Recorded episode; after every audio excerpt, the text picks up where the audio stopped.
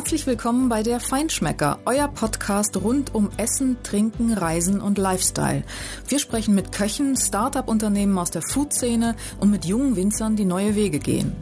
Ich bin Deborah Gottlieb und in dieser Folge geht es darum, was wir eigentlich essen, wo das herkommt und warum regional gut, aber nicht immer das Beste ist. Mein Gast heute ist Johannes King vom wunderschönen Söllringhof auf Sylt. Der kocht dort nicht nur, sondern baut auf der Insel auch selbst Gemüse an und hat sich für sein Hotel und Restaurant sogar mal einen eigenen Fischkutter angeschafft. Er erzählt uns, warum Gemüse aus dem Supermarkt manchmal als Sondermüll durchgehen könnte und warum Verzicht auch ein Lustgewinn sein kann.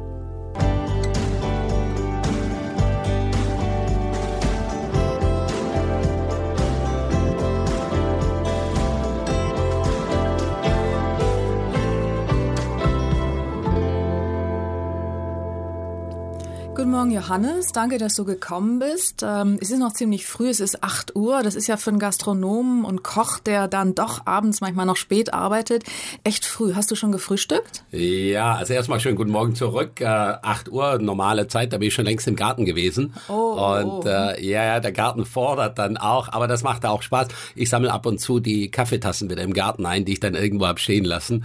Deswegen 8 Uhr ist eine gute Zeit. Und was frühstückst du so, wenn du im Garten gewesen bist dann schon?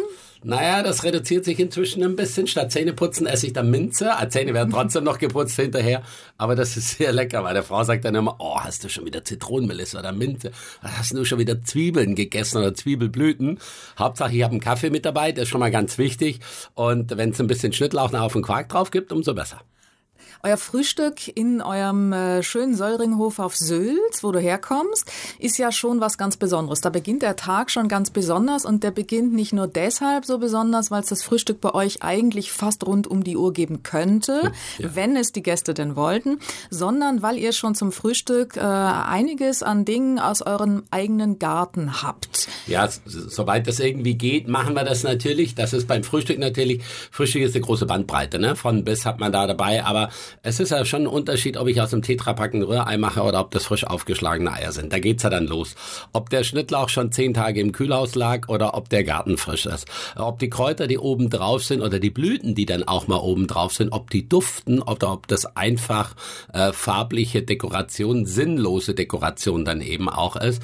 Und äh, wenn es da mal noch einen Strauß Rosen mit auf dem Frühstückswagen gibt oder einfach einen Strauß mit Minze, Melisse, auch mal, auch mal mit, mit Borretschblüten dran, dann ist es was ganz anderes. Aber vor allem ist es auch irgendwas aus der Region und irgendetwas auch, was uns damit verbindet. Aus der Region ist das Stichwort. Ihr habt äh, einen eigenen Garten. Wie hat das angefangen? Erzähl doch mal, wie seid ihr darauf gekommen, das zu machen? Also ich stammte aus dem Schwarzwald und äh, wir haben zu Hause zwei Gärten gehabt. Und zwar wir haben einen Gemüsegarten gehabt und einen Obstgarten gehabt. Ich bin so aufgewachsen, für mich war das Normalste vom Normalen. Ähm, dann war ich lange unterwegs und dann habe ich erst eigentlich gemerkt, ähm, was für ein Paradies wir zu Hause gehabt haben und äh, Honig und Schweine und Hühner und äh, Kühe, alles was da dazugehört, so die ganz normalen Dinge und Garten, Garten war immer etwas, was mich äh, sehr mit zu Hause verbunden hat. Ich wollte immer einen Garten haben. Und als sich auf Sylt die Möglichkeit geboten hat, dass wir da auch einen Garten übernehmen konnten, einen schönen alten Bauerngarten, den wir leider inzwischen nicht mehr haben, aber wir haben uns einen neuen Garten angelegt da sind wir dann über die, nicht nur durch den Garten gegangen, sondern auch über die Wiesen und äh, über den Deich und äh, über die Salzwiesen gerobbt und haben alles gepflückt, was nicht nied- und nagelfest war und was essbar war. Und das hat uns so ein Stück wirklich unverfälschliche Identität gegeben. Das eine, was wir in den Wiesen und in den Salzwiesen holen konnten, aber das im Garten, das ist eben etwas, das muss man hegen und pflegen. Das ist nicht immer alles so selbstverständlich. Man, man denkt ja immer, alles, was aus dem Garten kommt, ist automatisch gut. Das darf man nicht tun. Das ist die Radieschen, die werden eben auch mal holzig. Der Rettich, da waren die Hasen dran oder auch mal die, die Mäuse dran. Da muss man aber ich sag mal, auch so ein bisschen Demut haben und auch ein bisschen Geduld haben. Das ist ganz schwierig mit Geduld. Wie habt ihr denn angefangen? Was habt ihr angefangen? Was habt ihr zuerst angebaut und wie waren die ersten Erfahrungen, als ihr das gemacht habt? Ihr wart wahrscheinlich alle ganz irre enthusiastisch und gesagt, hey, jetzt buddeln wir und machen das. Ja. Und dann ging's los. Es gab vermutlich auch Misserfolge. Ja, die gibt's immer wieder auch, aber das ist gar nicht so schlimm. Äh, es kann nie 100 Prozent geben aus dem Garten. Das ist einfach die Natur. Das ist mal trocken, mal feucht und äh, eben auch andere Tiere mit dabei. Aber was es ist, ist ein unglaubliches Inspirationsgebiet für uns alle. Und zwar, da spreche ich mal fürs ganze Team. Das ist eine wahnsinnige Teamarbeit, ist das. Das mache ich nicht alleine. Unser Frühstückskoch ist ein ganz wichtiger Gärtner bei uns. Er ist auch fürs Grobe zuständig. Ne? Da, wo er hintritt und den Spaten angesetzt hat, da wächst so schnell nichts mehr. Und Regenwürmer werden auch zerstückelt. Ja, genau, genau. Aber dann die anderen, die haken dann eher schon mal. Und wenn wir morgen zum 8, und das ist tatsächlich so, so alle 14 Tage morgen zum 8 mit 10 Mann im Garten, da schafft man richtig was. Halb elf gibt es ein Gartenfrühstück, da wird das Powerbriefing dann gleich gemacht für die Küche und dann geht's ab in die Küche. Und aus dieser Kombination eben auch Gartenarbeit, ähm, was wir da ansehen, was wir anpflanzen, die Pflege, die wir da machen, das, was wir da ernten können, daraus entsteht eben auch, ich sag mal so ein Respekt zur Natur. Und nicht jeder von meinen Mitarbeitern oder von den Köchen oder Köchinnen oder auch Rezeptionsmitarbeiter, Etagenmitarbeiter, alle möglichen sind da mit dabei, äh, haben das so kennengelernt. Die Natur ist ja nicht steuerbar, ganz besonders nicht auf einer Insel wie Sylt, wo sie doch bisweilen ein bisschen rauer ist. Lernt man da Demut, wenn man sich dem unterwerfen muss? Ja, schon. Und äh, man kann sie auch gleich mal abschminken mit Tomaten anpflanzen oder sowas. Das ist auch nicht unser Metier. Wir haben uns auf Zwiebelgewächse eigentlich sehr stark äh, reduziert, auf Kohlgewächse, ähm, auf, auf Lauch, auf Lauch, den man einfach mal ein Jahr lang stehen lässt und äh, dann festbindet über den Winter. Im anderen Jahr blüht er aus und dann werden diese Lauchblüten genommen genommen. Und äh, das ist eben nicht innerhalb von zwei Monaten reproduzierbar. Da braucht man ein bisschen Geduld. Und äh, wir müssen auch nicht alles machen im Garten. Wir müssen jetzt nicht Kartoffel anpflanzen in unserem Garten. Da haben wir einen Bauer dafür. Der macht das viel besser als wir. Und äh, wir können dann wieder Kräuter viel besser und äh, nehmen dann Kräuter und setzen die an verschiedenen Stellen, machen aber auch Blumen in den Garten rein. Ringelblumen. Ringelblumen kann man wunderbar essen, ist was Schönes fürs Auge und äh, schmeckt auch noch. Jetzt sag doch mal, ihr könntet das ja alles wunderbar beziehen von Lieferanten, von denen es ja auch einige gibt, die wirklich Top-Qualität liefern. Da hättet ihr auch was die Quantität angeht, verlässliche ja. Bezugsquellen. Mhm. Warum tut ihr euch das an? Naja, wir müssen es ja nicht tun, sondern wir tun es ja freiwillig und ähm, wir werden nie 100% äh, autark sein, das können wir gar nicht, das reicht niemals aus, was wir da haben. Es ist immer ein Zusatz, den wir haben und es ist ein wahnsinnig guter Zusatz. Man muss das so sehen bei den, bei den Kräutern, die wir holen, das sind wie Gewürze, die wir oben drauf machen, weil sie so intensiv sind, weil sie so aromatisch sind. Wenn wir die äh, drei Tage ins Kühlhaus stellen, dann sind die ja dröge, die sind einfach dumpf, das äh, ist nicht mehr aromatisch. Und das ist dieser kleine Unterschied, den wir mit dem Garten zusätzlich machen können. Und wir brauchen trotzdem die zuverlässigen Partner, die uns gute Qualität liefern, damit wir die Menge überhaupt haben. Kocht ihr heute anders, wo ihr das macht, so arbeitet mit euren eigenen Zutaten? Du hast vorhin gesagt, das ähm, lernt auch oder deine Mitarbeiter lernen Respekt. Ist das ein anderes Kochen? Ja, es ist reduzierter geworden. Man muss nicht alles haben. Und äh, vor allem äh, kommt so ein Thema im Kreislauf der Natur. Es verändern sich Gerichte auf einmal. Die können ähnlich sein, aber die Produkte sind anders. Also die, die Kombination des Gerichtes kann etwas sein, äh, wo im Frühling dann eben ganz zarte Kräuter mit dabei sind. Ich sag mal, bei einem Dessert, wo Rhabarber mit dabei ist und, und Waldmeister dabei ist. Im Sommer ist es dann auf einmal Minze und Melisse und sogar Estragon. Und im Herbst ist es dann eben Brombeeren, dann das getrocknete und gezuckerte Laub von den schwarzen Johannisbeersträuchern und äh, ein und dasselbe Dessert, aber je, in jeder Jahreszeit sieht es anders aus und schmeckt anders. Der Aufbau ist gleich, aber man sieht, wenn man in die Schale reinguckt, was für eine Jahreszeit das ist. Und das ist natürlich etwas Fantastisches, was wir damit schaffen. Wir schaffen damit etwas, was sehr authentisches. Wir schaffen damit etwas, was eine regionale kulinarische ja Aussage dann eben auch gibt, weil es sind dann im Herbst Knickfrüchte drin und eben nicht ähm, weiße Pfirsiche aus Lateinamerika. Was sind Knickfrüchte? Ah, der Knick, das ist eine typisch norddeutsche, ähm, ja, nicht nur Redensart, sondern typisch norddeutsche Aussage. Das sind Heckensträucher und Büsche, die an äh, Weg, an Feldrändern sind, die an Waldrändern sind. Das ist Holunder, das ist Eberesche, das ist Krete, das ist ähm, Haselnuss, das ist äh, Brombeere. Ähm, das sind so sieben, acht verschiedene Sorten und jede Sorte für sich ist sehr herb. So wie der Norden eigentlich auch, so ein bisschen herb, auch ein bisschen derb. Und wenn man die zusammen mischen will, dann muss man sehr vorsichtig sein. Dann wird das ähm, ich will nicht sagen kompliziert, aber dann wird das doppelt herb. Und deswegen nehmen wir die Früchte alle einzeln, die haben auch alle einen eigenen Reifezeitpunkt, deswegen die kann man nicht zur gleichen Zeit ernten. Und die einen, die pickeln wir, die anderen, die, die zuckern wir, die anderen, die lassen wir ganz Natur. Und die Kombination daraus wird dann norddeutsch herb. Das klingt wunderbar. Kannst du gleich mal was machen hier? Jetzt yeah. hast du so einen Appetit gemacht. ja. Von dem, äh, die Dinge, von denen du da gerade sprichst, sind ja Dinge, die gibt's bei euch in der Region. Das ist so das Stichwort, die mhm. Regionalität. Das ist ja ein schwieriges Thema, weil äh, Regionalität bedeutet ja nicht gezwungenermaßen, dass es auch immer das Beste ist. Also warum ist Region gut, aber eben nicht immer das Beste? Ja, das Wort Regionalität muss man mal ein bisschen auseinanderpflücken. Jetzt ist ja eine Gebietsbezeichnung, das ist ja keine Qualitätsbezeichnung. Das ist schon mal der erste Punkt. Viele verstecken sich ja da dahinter, dass sie dann sagen, ja, wir kochen jetzt regional. Ja, das ist der gleiche Mist, den die vorher gemacht haben. Nur bappen sie jetzt eben ein Schild oben drauf und denken, dadurch ist es besser. Das ist natürlich nicht die Wahrheit. Ähm, ein regionales Produkt muss man ja andersrum mal sehen. Das ist ein, Pro ein Produkt, was im Kreislauf der Natur gewachsen ist in einer bestimmten Region. Und wenn ich ein Produkt im Kreislauf der Natur ernte, dann habe ich automatisch den höchsten, es hat seine Hochsaison, es hat automatisch den höchsten Geschmackswert, es hat automatisch aber auch den höchsten Nährwert, damit kann unser Körper endlich auch mal was damit anfangen, weil es nicht aufgedobt wird, sondern die Frucht dann auch reif ist und dann hat es automatisch auch den höchsten Genusswert. Wenn ich dann in der Hochsaison ein Produkt habe, dann kann ich auch etwas aussuchen. Dann kann ich die großen aussuchen, die kleinen aussuchen, die dicken aussuchen, die langen aussuchen. Wenn ich aber nur B-Ware zum Kaufen kriege, was soll ich denn da aussuchen? Und das ist so eigentlich dieser Schlüssel, wo wir sagen, wenn wir uns im Kreislauf der Natur bewegen, dann haben wir ein viel besseres Produkt. Aber da kommt ja noch was anderes dazu. Da ist auch Verzicht etwas Positives. Denn wenn ich mich wieder auf etwas freue, dann, ähm, dann ist es ja was anderes, als wenn ich es tagtäglich zur Verfügung habe. Und es gibt ja solche Produkte wie zum Beispiel Spargel. Da wissen wir es ja alle. Wir freuen uns drauf, wenn er kommt. Nach sechs Wochen sind wir froh, wenn er wieder weg ist. Und ähm, dann freuen wir uns wieder aufs nächste Jahr. Und jetzt kommt aber noch dazu, jetzt wissen wir, dass das ein regionales Produkt eigentlich ist und dass es auch im Kreislauf der Natur gewachsen ist. Jetzt kommt dann der nächste Schritt. Wie ist es denn wirklich gewachsen? Und beim Spargel lässt sich das wunderbar äh, auch äh, mal so als Beispiel sagen.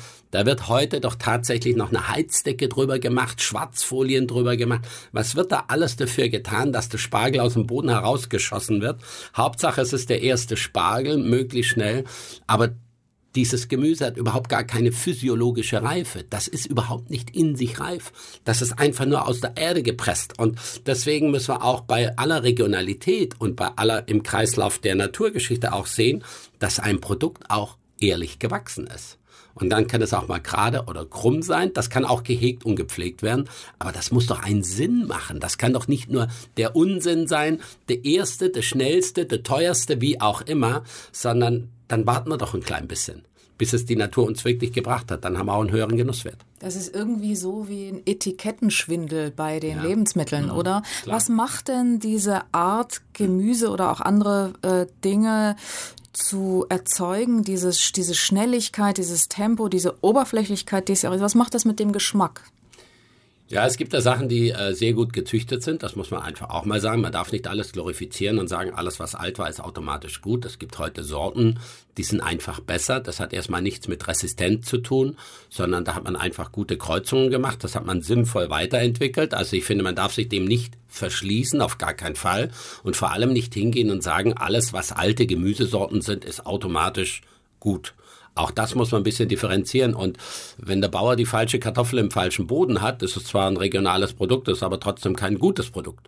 Und deswegen äh, muss man da sehen, man muss auch dieses Zusammenspiel zwischen Produzenten und ich sag mal, wir als Gastronomen, wir müssen da viel stärker miteinander kommunizieren. Wir müssen das Wissen, was wir gegenseitig haben, das müssen wir in eine Kiste packen. Darauf müssen wir weiter drauf aufbauen. Und deswegen sind wir auch in der Küche viel, viel stärker gefordert. Und ich finde auch, wir haben ein viel höheres Verantwortungsbewusstsein oder wir müssen ein höheres Verantwortungsbewusstsein an den Tag legen, als wir das bisher getan haben. Denn äh, wie in der weißen, wie in der weißen Jacke, äh, wir, wir müssen schon auch mal selber an die Nase fassen. Was tun wir denn da eigentlich und wie haben wir das bisher gehandhabt? Und ich denke, oder ich gucke da immer nach vorne und sage, wenn wir es bisher nicht so gemacht haben, dann können wir es doch zukünftig machen und äh, können es auch richtig kommunizieren. Das ist ähm, auch ein gutes Stichwort, weil du bist ja tatsächlich jemand, der nach vorne guckt, der überhaupt nicht ein Typ ist, ach, früher war alles besser. Ähm, und trotzdem besinnt ihr euch ja gewissermaßen auf alte Werte, auf alte Traditionen bei dem, was ihr da gerade tut. Du sprichst vom Kreislauf der Jahreszeiten, ähm, ihr baut viele Dinge selbst an. Das ist ja nichts Neues. Ihr erfindet die Welt ja nicht neu. Das ist nee, im Grunde das, was. Dinge. Ja. Richtig. Warum ist das heute trotzdem gut?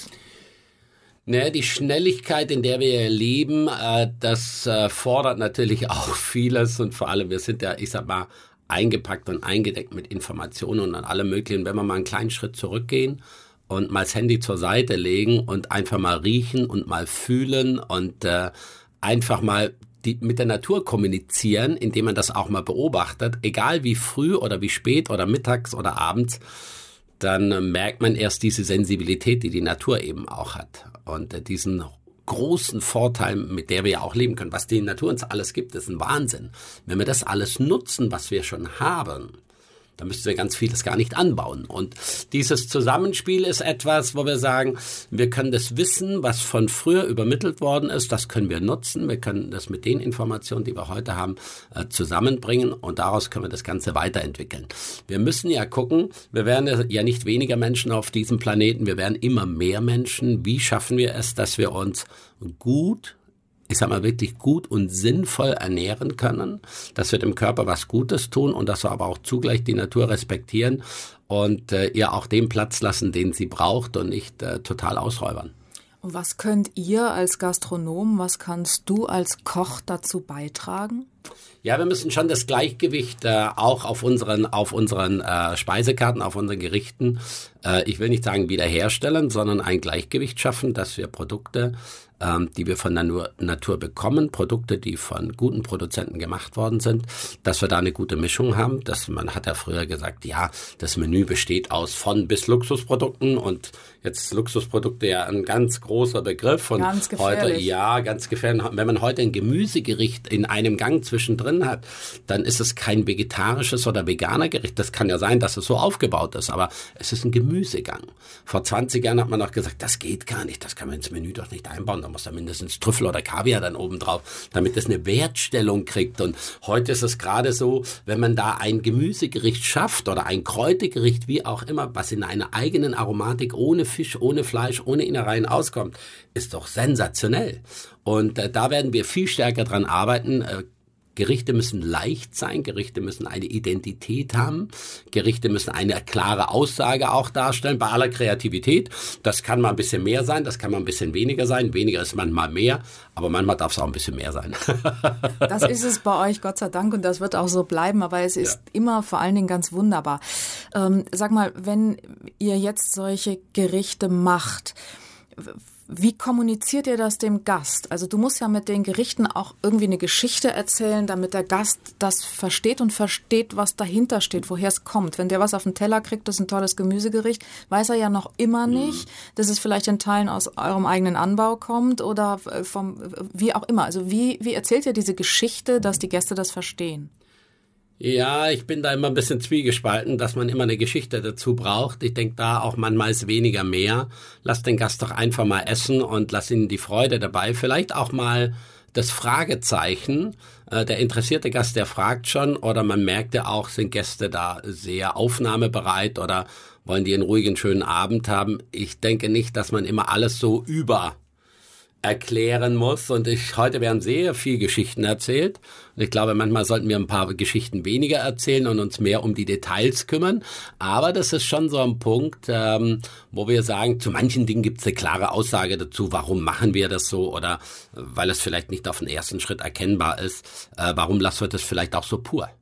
Und ähm, da gibt es eine gute Kommunikation. Die Gäste heute, die sind ja sehr offen, die sind sehr äh, informiert. Das ist ja, das hat ja alles weiterentwickelt. Die Gäste, die zu uns kommen, die kommen ja nicht zu uns, weil sie jetzt Hunger haben. Ne? Die laufen nicht am Söringhof vorbei und sagen, ah, oh, wir haben Hunger, da gehen wir jetzt rein zum Essen, sondern das ist geplant, das, äh, da freuen die sich drauf und äh, wir tun dann unserem Part, dass wir etwas machen, was auch Spaß und Freude macht, was auch noch so, äh, ich sag mal, aufbereitet und auch in, in der Zusammenstellung so gemacht ist, dass Gast auch hinterher mit einem Lächeln rausgeht und nicht mit einem, ja, mit einem Ächzen aus über die Türschwelle sie schleppen muss, weil er so satt und voll ist, dass er eigentlich auch schon gar nicht mehr ins Bett krauchen kann.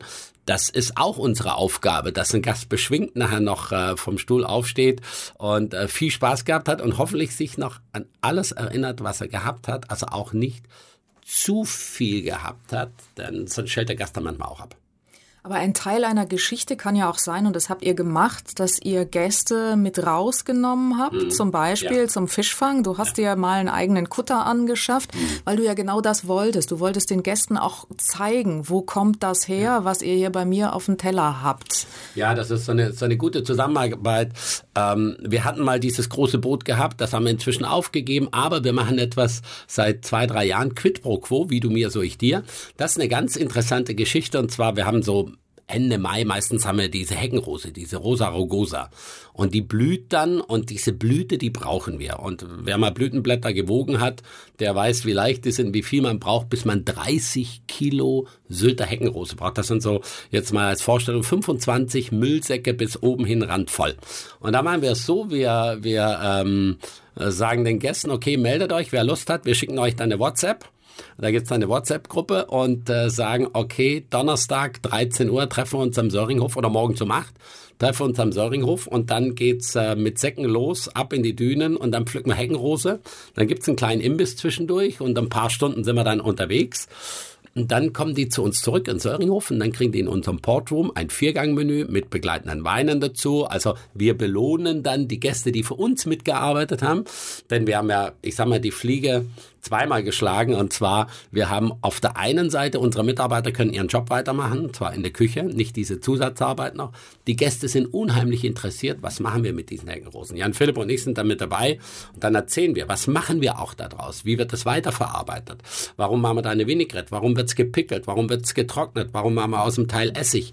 Und ähm, da sind auch nur Gäste dabei, die daran interessiert sind. Das machen wir mit Heckenrose, das machen wir mit Holunderkapern, das machen wir mit Holunderblüten, wo wir nur die kleinen Knospen abmachen. Das machen wir mit Fichtensprossen. Und so binden wir auch die Gäste ein Stück weit an uns, geben denen natürlich unheimlich viel Information auch mit. Und die haben Spaß und Freude dabei und wir haben gutes Material ist aber auch ein Stück weit was für die eigene Identität, oder? Ja. Also ich verändere ja auch mich und meine Sichtweise mhm. zu den Dingen, die ich da esse. Wie ist das tatsächlich, wenn man jetzt selbst was aus der Erde buddelt oder selbst was von der Hecke pflückt, ob mhm. nun ein, ein Blütenblatt oder was auch immer, esse ich dann auch anders? Oder ist das nur blöde Romantik? Nee, es wird bewusster es wird bewusster, wenn man das selber mal, äh, es geht einem ja auch so, wenn man mal bei einem Winzer war und bei dem im Keller war, bei dem im Weinberg war und ich will nicht sagen, der Wein schmeckt dann anders, aber man äh, fasst das Glas, glaub anders an und riecht anders dran und probiert auch jeden Schluck ein bisschen anders. Und so ist es auch mit dem Garten und auch mit den Gästen, die wir mitnehmen und auch das, was wir tun. Wir respektieren das natürlich viel stärker, wir beachten es stärker. Ja, als wenn wir nur ans Telefon gehen, dem Gemüsehändler sagen, hier schick mal äh, zwei Kisten schwarzen Rettich. Ne? Wenn der Rettich aber aus dem Garten kommt, der muss nochmal gewaschen werden. Dann gucken wir, sind da Herzblätter dran. Ich habe noch keinen Mitarbeiter gesehen, der geguckt hat, wenn der Rettich vom Gemüsehändler gekommen ist, ah, ist kein grünes Kraut mehr dran, weil der Rettich ja schon irgendwo vier Wochen unterwegs war. Das sage ich jetzt mal so ein bisschen übertrieben. Da brauche ich keine Herzblätter mehr suchen. Aber wenn ich äh, die frisch aus dem Garten kriege, dann gucke ich da sehr wohl danach und dann probiere ich auch. Und dann probiere ich, Mensch, schmeckt dieses Herzblatt gut oder schmeckt das holzig? Kann ich das mit verwenden? Kann ich das als, als Dekoration, aber dann für, für, für, für mein Ansinnen dann eben auch für eine sinnvolle Dekoration, weil es eine geschmackliche Dekoration ist, mitverwenden? Oder hacke ich das klein und streue ich das einfach drüber? Und das ändert sich dadurch. Das ändert sich definitiv dadurch, dass mehr Aufmerksamkeit da ist, mehr Respekt da ist. Und ich glaube auch, dass ein größeres Wissen dadurch entsteht, weil man nicht nur wissen will, äh, schmeckt der nur oder nicht, sondern wie lange hat denn der gebraucht? Ist der als Saat in die Erde gekommen? Ist der als Setzling in die Erde gekommen?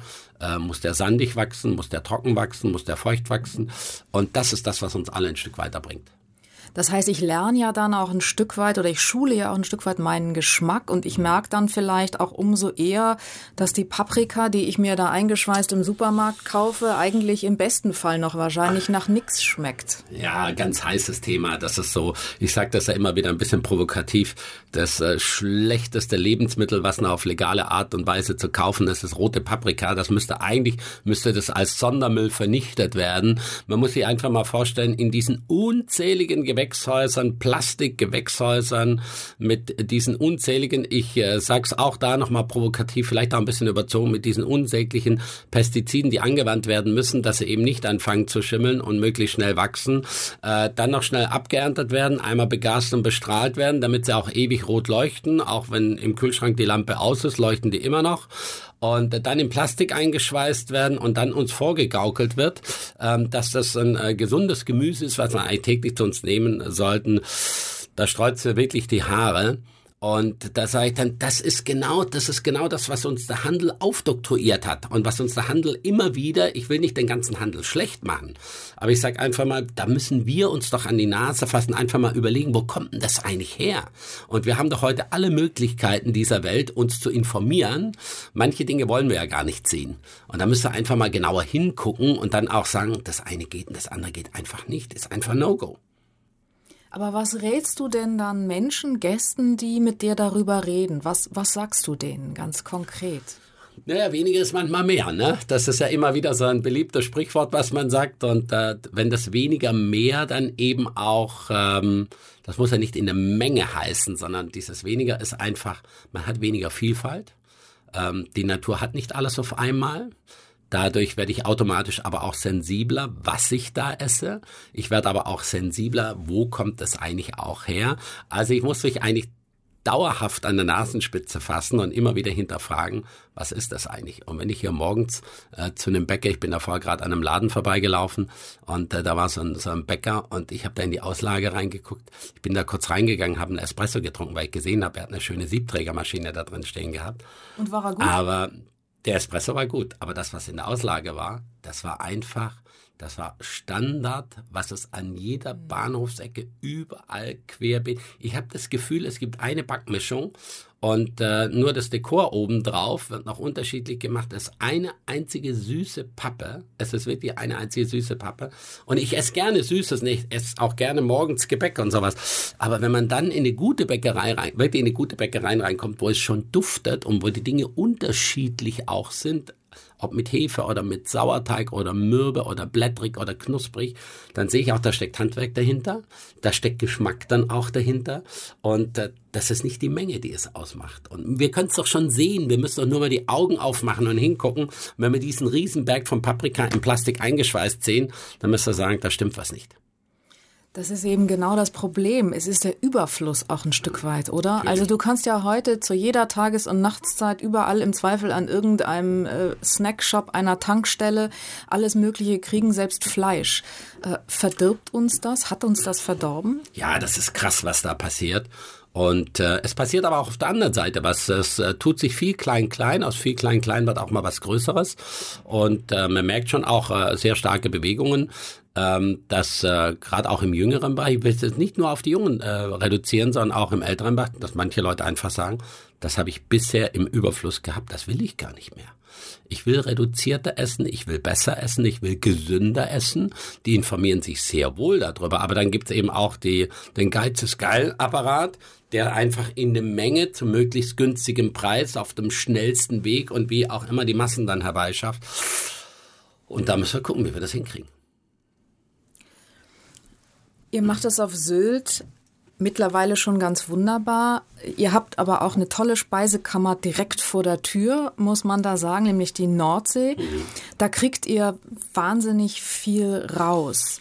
Ist das wirklich so eure Schatzkammer? Ihr sammelt da ja auch, ich glaube, die Köche gehen da auch morgens raus und äh, Salzwiesenkräuter ist so ein Stichwort ja. und so. Ja. Das ist ja so, man, man wünscht sich das ja. Ich bin aus, dem, aus Berlin damals nach Sylt gekommen. Ich habe gedacht, ja, auf Sylt, da finde ich gleich mal zehn Fischer, von denen ich alles Mögliche beziehen kann. Es gibt nichts, es gibt gar nichts. Und diese Nordsee, die direkt vor unserer Tür ist, also vor Sylt ist, das ist äh, sehr, sehr, sehr verhalten. Aber wir haben vor 15 Jahren haben wir gesagt, ähm, wir verwenden keine Fische mehr, die südlicher als Hamburg schwimmen. Wir haben uns da so einem Diktat unterworfen, eigentlich selber unterworfen, weil wir gesagt haben, es kann nicht sein, dass wir von, äh, von Flensburg bis Garmisch-Partenkirchen alle Lude mehr auf der Karte haben. Das kann nicht sein, dass wir alles Saint-Pierre Rotbarbe auf der Karte haben. Wir sind da oben an der Nordsee, da muss es doch noch was anderes geben. Und wir hatten den Schalter umgelegt gehabt und äh, noch gar nicht so richtig gewusst, was uns da eigentlich widerfährt. Dann auf einmal mussten wir mit, uns mit Wittling und Knorrhahn auseinandersetzen. Beim Knorrhahn haben manche Gäste gedacht, da kommt jetzt ein Hühnchen, das ist aber ein Fisch.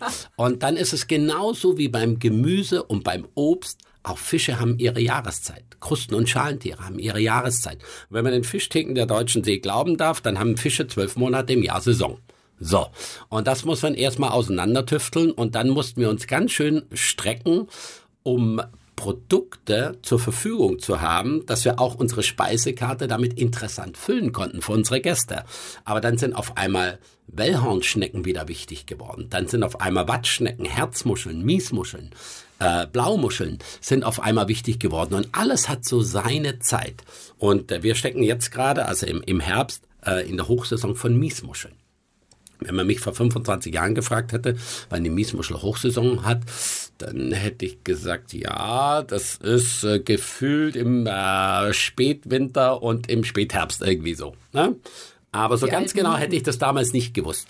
Und wir setzen uns wesentlich stärker damit auseinander. Es ist in der Tat so, wir können manche Sachen ähm, selber sammeln zu einer bestimmten Jahreszeit und dann gehen wir noch ein Stückchen weiter. Wir haben Salzwiesen, wir haben Schwemmwiesen. Und diese Schwemmwiesen, wir haben zweimal am Tag Ebbe und Flut, die werden jetzt nicht unbedingt überflutet, aber diese Gräser und diese Kräuter, die da stehen, die stehen in, in diesem Überflutungssaum, der immer unterflutet wird durch Ebbe und Flut. Und die Kräuter und die Pflanzen, die da wachsen, es gibt ein paar Pflanzen, die wachsen erst ab einer Wassertemperatur ab 10 Grad. Das so Mitte Mai in etwa auf Sylt. Und ähm, die ernähren sich also von diesem Salzwasser. Und Wasser verdunstet, Salz verdunstet aber nicht. Das heißt, diese Pflanze wird nach und nach übermineralisiert und weil sie dann versalzen ist, stirbt sie dann ab. Und das passiert so Mitte, Ende August. Jetzt haben wir ein Zeitfenster von Ende Mai bis Mitte August, wo wir Kräuter ernten können, essbare Kräuter, das haben wir inzwischen auch rausgekriegt, welche essbar sind und welche, die man nur einmal probiert. Und ähm, diese essbaren Dinge geben uns eine kulinarische Identität. Und ich denke, das ist auch ein Gewicht, eine kulinarische Identität einer Region. Und äh, das können wir dann in Hülle und Fülle bei uns mit einbauen. Und jetzt tun wir das nicht äh, in jedes Gericht ein bisschen was obendrauf, sondern wir haben das auch da wieder reduziert. Wir machen mal ein Gericht, wo die pralle Salzwiese ist. Das kann man gar nicht, wenn ich, äh, wenn ich das einem Kollegen nach Frankfurt schicke, und viele Kollegen haben mich schon gefragt, Mensch, kannst du mir mal was davon schicken? Dann fanden die das mal ganz nett, aber keiner hat nachbestellt. Weil das hat da überhaupt gar nicht hingepasst.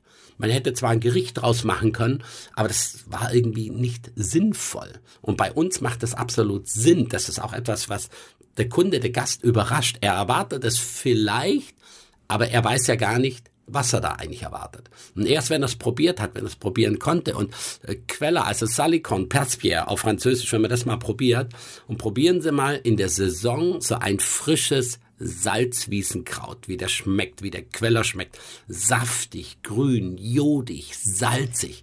Und dann probieren Sie mal so ein gezüchtetes Teil, was irgendwo aus so einem Planschbecken kam, wo Salzlauge reingeschüttet wird. Da spucken Sie fünf Meter weit weg. Das hat, es steht das gleiche auf der Kiste drauf. Es steht Passpier drauf. Und das eine schmeckt wirklich richtig scheiße und das andere schmeckt sensationell. Und ihr macht das nicht nur so, dass ihr das, was ihr zubereitet, wirklich so mit einer eigenen Identität verseht, sondern ihr schafft es auch durch die Art des Anrichtens, durch die Art der Präsentation. Das ist ganz zauberhaft ja manchmal mhm. bei euch, weil ihr wirklich die, die Region, also die Nordsee, die inszeniert ihr in einem Gesamterlebnis. Ja. Ihr verwendet zum Beispiel auch manchmal Muschelschalen, mhm. Steine. Also ihr schafft wirklich eine, ein, ein, komplettes, jetzt bin ich schon beim Kunstwerk, also das ist es ja eigentlich auch nicht, aber ähm, eine Identität, die wirklich authentisch ist als Kompletterlebnis. Ja, da haben uns aber die, äh, die, äh, die, die Schweden, die Norweger, die Dänen und sowas ein kleines Stück voraus. Die, die haben da unglaublich viel angestoßen. Das ging ja vor 20 Jahren los. Die haben uns vielleicht auch ein bisschen wach geküsst. Die haben uns vielleicht auch ein bisschen Mut eingehaucht und äh, dass wir selber auch mutig genug sind, solche Dinge zu tun. Und in der Tat wachsen da Dinge heraus und wir verwenden manchmal leere Austernschalen und richten ein ganzes Gericht drin an. Wenn Sie aber auch mal eine Auster finden im Bad, die 1,2 Kilo wiegt, die ist zwar leer, die Schale, weil die Auster, die ist schon längst äh, hinüber oder von Seesternen oder, oder Pantoffelschnecken aufgefressen worden, aber die Schale, und wenn Sie diese Schale auf den Tisch kriegen, auf einer Serviette oder auf einem Holz oder auf grobem Meersalz, und Sie haben da eine ganze Vorspeise drin angerichtet, also mehr Identität geht ja gar nicht mehr. Und äh, das ist etwas, das können wir nicht aus zehn Gerichten hintereinander wegmachen, aber das ist die Mischung da draus. Und das gibt eine Tiefe, eine Tiefe auch von dem her, dass man sagt, Mensch, im Söllringhof, gutes Essen und gutes Trinken und äh, guter Service, das ist Grundstandard. Aber das, was wir dann da bieten, das muss viel mehr sein. Das muss A, ehrlich sein, unverfälscht sein, nicht begast, nicht, nicht bestrahlt, im Kreislauf der Natur gewachsen, sage ich immer wieder. Und ähm, das muss also etwas Gesundes auch sein, was wir, was wir den Gästen da einbinden. Aber es muss auch ähm, ein bisschen Augenzwinkern sein, es muss interessant sein, es muss unglaublich geschmackvoll sein und es muss unterschiedlich sein. Wir haben jetzt die ganze Zeit von euch geredet. Du hast immer wir gesagt. Mhm. Das ist ja im Moment nur noch ähm, ein Teil der Wahrheit. Mhm. Du hast dich äh, ja jetzt zurückgezogen, noch mehr und hast ähm, Jan-Philipp Berner, deinem fantastischen Nachfolger, das Feld komplett überlassen. Was machst du jetzt mit deiner Zeit? Nur noch im Garten sein, oder wie? Ja, ich, ich liege jetzt in der Hängematte, kite im Garten. Nein, das ist überhaupt nicht so. Ich habe mir Freiräume geschaffen, damit wir weiter nach vorne kommen. Und ähm, Jan-Philipp ist vor Ort und er hat es da voll im Griff und in der Hand. Und das ist natürlich wunderschön, so einen Übergang auch zu machen. Wir machen das ja schon seit Jahren Jahren. Er legt den Löffel hin, ich nehme ihn da auf, genauso andersrum. Er ist zwei Monate im Jahr nicht da, da stehe ich ganz genauso am Herd wie sonst auch. Aber wir haben uns Freiräume geschaffen, damit ich auch dran weiterarbeiten kann, dass wir uns weiterentwickeln können, dass wir äh, Produktsuche ist äh, ein ganz, ganz wichtiger Part, braucht viel Zeit. Lieferantenkontakte, Produzentenkontakte braucht viel Zeit. Da werde ich etwas mehr Zeit investieren, damit ich ihm den Rücken frei halten kann und ihm dann die Dinge liefern kann, die er dann weiterverarbeiten kann. Das ist natürlich klasse, dass wir das so machen können. Ähm, es ist aber auch so, ich brauche auch mehr Zeit. Wir sind inzwischen über 50 Mitarbeiter. Ähm, das läuft nicht mehr alles so nebenbei und der Tag hat auch für mich nur 24 Stunden. Und äh, man muss ab und zu auch mal eine kleine Pause einlegen in dem ganzen Run, den wir da haben und äh, damit man wieder neue Kraft schöpfen kann. Und deswegen rückziehen, zurückziehen, Löffel abgeben, das ist noch lange nicht der Fall. Also das, was wir, das Tagespensum, was wir haben, ist noch ganz schön hoch und das macht auch weiterhin viel Spaß. Gibt es eigentlich irgendwas, was du überhaupt gar nicht essen würdest? Nee, ich bin eigentlich erstmal offen für alles und ähm, ich esse nicht alles. Also ich ähm, muss jetzt nicht dann exotische Sachen sind mir irgendwie total fremd. Da habe ich überhaupt gar keinen Bezug dazu. Ich war bis vor einigen Jahren auch noch nie außerhalb von Europa. Also jetzt mal abgesehen von ein paar Amerika-Trips, aber mich hat Asien nie interessiert, wobei das kulinarisch äh, wahrscheinlich das interessanteste Land da oder eines der interessantesten Länder der Welt ist oder Region der Welt ist, was mir Kollegen immer wieder sagen. Aber ich habe noch so viele Flecken in Europa, die ich abgrasen möchte, im wahrsten Sinne des Wortes, auch kulinarisch abgrasen möchte. Ich liebe zum Beispiel Artischocken über alles. Und als ich mal in der Bretagne unterwegs war und vor so einem Artischockenfeld stand, was gerade in der Blüte war, da habe ich mich einfach dazwischen gesetzt mit meiner Picknickdecke und saß da einfach mal eine halbe Stunde und habe mir mal die Artischockenstiele angeguckt und die Disteln angeguckt. Da ging mir so das Herz auf, werde ich nie vergessen. Das ist ein ganz wunderbares Schlussbild. Dann wünsche ich dir ganz viele blühende Artischockenfelder für die nächste Zeit. Ja. Vielen Dank, dass du da warst, Johannes, Dankeschön. und alles Gute. Ja, danke, danke.